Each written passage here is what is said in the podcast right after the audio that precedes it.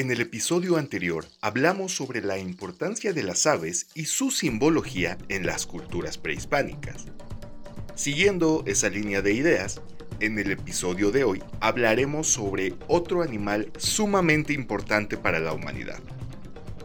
Obviamente estoy hablando de los perros bebés de amor, porque sin ellos no seríamos nada. Son la luz en la penumbra que es la raza humana y su amor incondicional nos recuerda la belleza de la vida y la pureza de la inocencia. Pero como ya hablamos de los dogos en episodios anteriores y de Xolotl, el dios perro del inframundo, en esta ocasión tendremos que hablar de otro bellísimo animal. El jaguar, llamado ocelotl en náhuatl, no confundirse con el ocelote que es un animal diferente, fue uno de los animales, si no es que el animal más importante para diferentes civilizaciones prehispánicas. Animal majestuoso relacionado con la nobleza, con la noche en la tierra, con el cielo nocturno, con el combate y la guerra.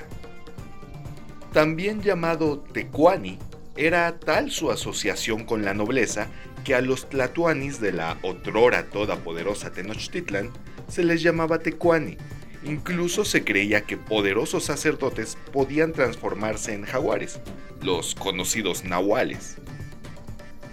Se cuenta que algunos de estos tlatoanis llegaban a comer caldo de carne de jaguar para llegar a ser tan sabios y poderosos como el animal. Con tal popularidad, era de esperarse que el jaguar formara parte de algunos poderosos mitos y estuviera relacionado con diferentes aspectos de la cosmogonía prehispánica. Comencemos diciendo que, para los mexicas, los jaguares eran una representación de la noche misma por ser animales nocturnos, sus pieles moteadas eran vistas como un mapa del cielo estrellado y por lo mismo eran una representación del oscuro dios Tezcatlipoca, dios de la oscuridad y hermano de Quetzalcoatl. Simbólicamente, los jaguares podían atravesar el cosmos desde diferentes niveles. De igual manera se zambullían en el agua y trepaban en los árboles, se arrastraban para acechar tanto como podían correr tras una presa. Estaban en control absoluto de todo aquello que no era humano, y los antiguos sacerdotes y gobernadores aspiraban a algún día tener esa clase de poder para la guerra y para con sus gobernados. Así, muchos soberanos y guerreros, o soberanos guerreros, incluían en sus vestimentas o armas tocados de jaguar. No es desconocida, por ejemplo, la figura del guerrero jaguar, una fuerza de élite al servicio de la reina con licencia para matar. Una fuerza de élite compuesta por los mejores guerreros y que iban vestidos como jaguares. Tan imponente e importante era la figura de este animal. En zonas mayas se encontraron tronos de jaguar para los gobernantes y en otras zonas de Mesoamérica se hallaron tronos forrados con piel de jaguar e incluso jaguares reales convertidos en sitiales. Condeno enérgicamente el matar jaguares para convertirlos en sillas o por quedarse con sus garras para hacerse collares de poder, pero también eran otros tiempos. Seguro un jaguar tenía más esperanza de vida que los humanos. En el ámbito de lo místico y religioso, el jaguar formó parte de numerosos relatos. Como representación de Tezcatlipoca, los jaguares fueron quienes devoraron a la primera raza de humanos gigantes tras la caída del primer sol, el sol jaguar. Este acto, que puede fácilmente interpretarse como un acto de destrucción, en realidad era un acto de restauración, siendo los jaguares los avatares de la restauración del orden cósmico. Tezcatlipoca, en su forma de jaguar, fue el encargado de tirar a Quetzalcoatl del cielo de un zarpazo cuando éste se convirtió en el segundo sol. Bueno, tal vez este no fue un acto de restauración más que de envidia, pero ya saben, dioses. La más grande representación del jaguar como avatar de los dioses fue la de Tepeyolotl, dios de la tierra y los movimientos telúricos. Su nombre significa corazón de la montaña y hace referencia al sonido que llega a producirse entre las montañas al haber un terremoto y que a los mexicas les recordaba al rugir del jaguar. Este dios, que era una advocación del mismísimo Tezcatlipoca, era representado con elementos del jaguar, como sus garras o su piel, y se decía que cuando llegue el momento en que el quinto sol muera y haya que darle paso a una nueva era, serán los terremotos las catástrofes que terminarán con nosotros, siendo así los jaguares, de nuevo, los restauradores del cosmos que limpiarán el mundo para dar paso a algo mejor. Propongo que la siguiente era esté llena de perritos y jaguarcitos nada más, cosas bellas de amor. Para los antiguos olmecas, la llamada civilización madre de Mesoamérica y de la cual se ha rescatado relativamente poca información, el jaguar fue una figura tal vez de mayor importancia que para los mexicas, ya que para ellos su civilización descendía de los jaguares. Cuenta la leyenda que una mujer, en pleno uso de sus facultades mentales, copuló con un jaguar dando a luz a la mítica raza de los hombres jaguar, raza de la cual descendían los reyes olmecas. Las figuras de hombres jaguares olmecas son la fuente más clara de esto. Son figuras talladas en piedra que muestran una especie de híbrido entre hombre y jaguar y que supuestamente serían los ancestros de los reyes olmecas. Eso, o los olmecas tenían algunos fetiches extraordinariamente raros que les gustaba representar en piedra. El dios jaguar olmeca, llamado Nahual, también fue una representación importante, obviamente.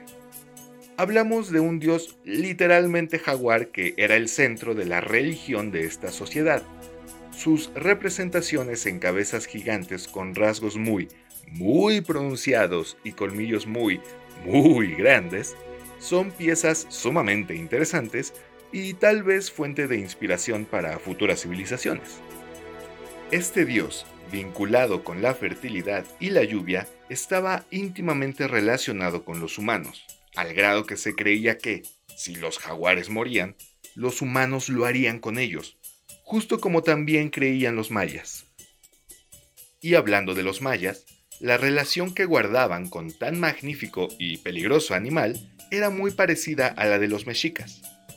El jaguar, llamado Balam en maya, era relacionado con la noche y el mundo nocturno. No ese mundo nocturno. Aunque, bueno, viviendo en la Riviera, tal vez los mayas tenían antros prehispánicos por ahí. El jaguar estaba relacionado con la tierra y lo femenino, la fertilidad y la vida, pero también con el inframundo y la muerte.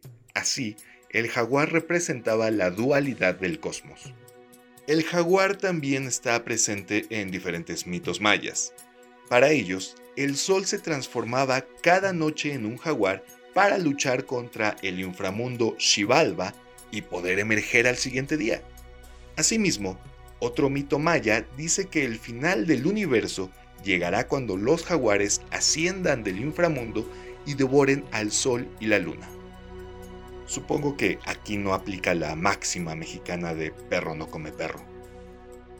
Los mayas, grandes matemáticos y astrónomos, podían predecir con exactitud los eclipses, pero esto no quiere decir que no les dotaran de cualidades místicas, y ellos veían en los eclipses un mal augurio por pensar que eran los jaguares intentando devorar al sol. Un relato creacionista maya dice que los cuatro primeros hombres que existieron y de quienes desciende toda la raza humana, tenían aspecto felino e incluso representaban a los elementos. Ellos eran Balam Kitse, jaguar de fuego, Balam Akab, jaguar de tierra, Maukuta, jaguar de la luna, e Iki Balam, jaguar de aire.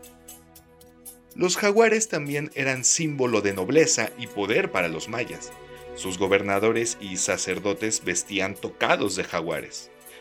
Existen evidencias de que los mayas de alto rango practicaban un ritual de deformación craneana con tablillas, con la que buscaban asemejarse más al cráneo de los jaguares. ¿Y qué pasa con los jaguares en la actualidad? Bueno, en la actualidad el jaguar está en peligro de extinción. Lo sé, lo sé, arruinamos todo lo que tocamos. Las mismas cosas que antiguas civilizaciones veneraban en el jaguar son las que actualmente buscan los cazadores furtivos, solo que sin ningún tipo de respeto y solo por saciar el malvado y rapaz capitalismo. El equipo de Mitomanía aclara que no porque estemos en desacuerdo con el capitalismo rapaz apoyamos de ninguna manera el socialismo. Estamos a favor de que algún día la humanidad encuentre un modelo económico que realmente funcione y ofrezca las mismas oportunidades a todos. No solo la caza ilegal ha mermado las poblaciones de tan bello animal, la destrucción de su hábitat también ha colaborado con grandes números.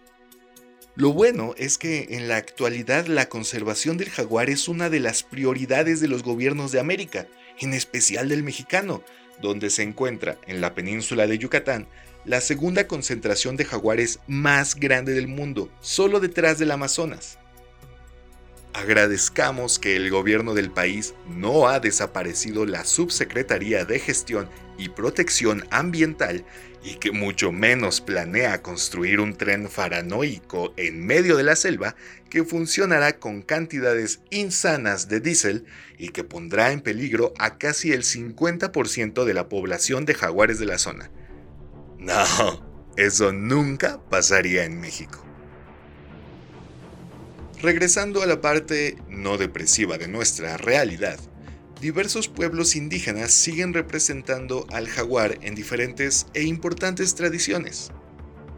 Hay fiestas dedicadas al jaguar en muchos estados de la República Mexicana, entre las cuales podemos destacar la Tigrada, celebrada en el pueblo de Chilapa, Guerrero, por el disfraz característico que usa la gente. Una máscara de madera, decorada con espejos y con colmillos prominentes, es la corona de los disfraces de jaguar que inundan las calles del pueblo durante esta fiesta mestiza dedicada a Tlaloc y a la Virgen de la Asunción. En zonas como Morelos y Tabasco se realizan danzas donde se representa la faceta cazadora del jaguar. No terminaríamos de nombrar las danzas, celebraciones, fiestas dedicadas o que involucran al jaguar, un animal muy querido entre las sociedades indígenas del país. Como ya dije en episodios anteriores, si siguiéramos respetando a los animales y a la naturaleza con la religiosidad que lo hacían nuestros antepasados, sin duda el mundo sería esa utopía que todos soñamos, pero nuestras prioridades están muy lejos de ese punto. Aún así, siempre es interesante darse un tiempo para voltear al pasado y entender qué veían las antiguas civilizaciones en los animales que los rodeaban. Una que me llena de intriga por la poca información que tenemos en comparación a lo que sabemos de otras civilizaciones es la Olmeca, quienes tenían dioses que de nombre parecen un tanto agresivos e incluso la que se cree es la primer representación de la serpiente emplumada. Pero esas ya serán historias para otro momento. Mi nombre es Axel Bryce y te agradezco que me hayas acompañado en un episodio más de Mitomanía. Te invito a seguirme en las redes sociales que te dejaré en la descripción de este episodio. Y te espero la siguiente semana con más historias.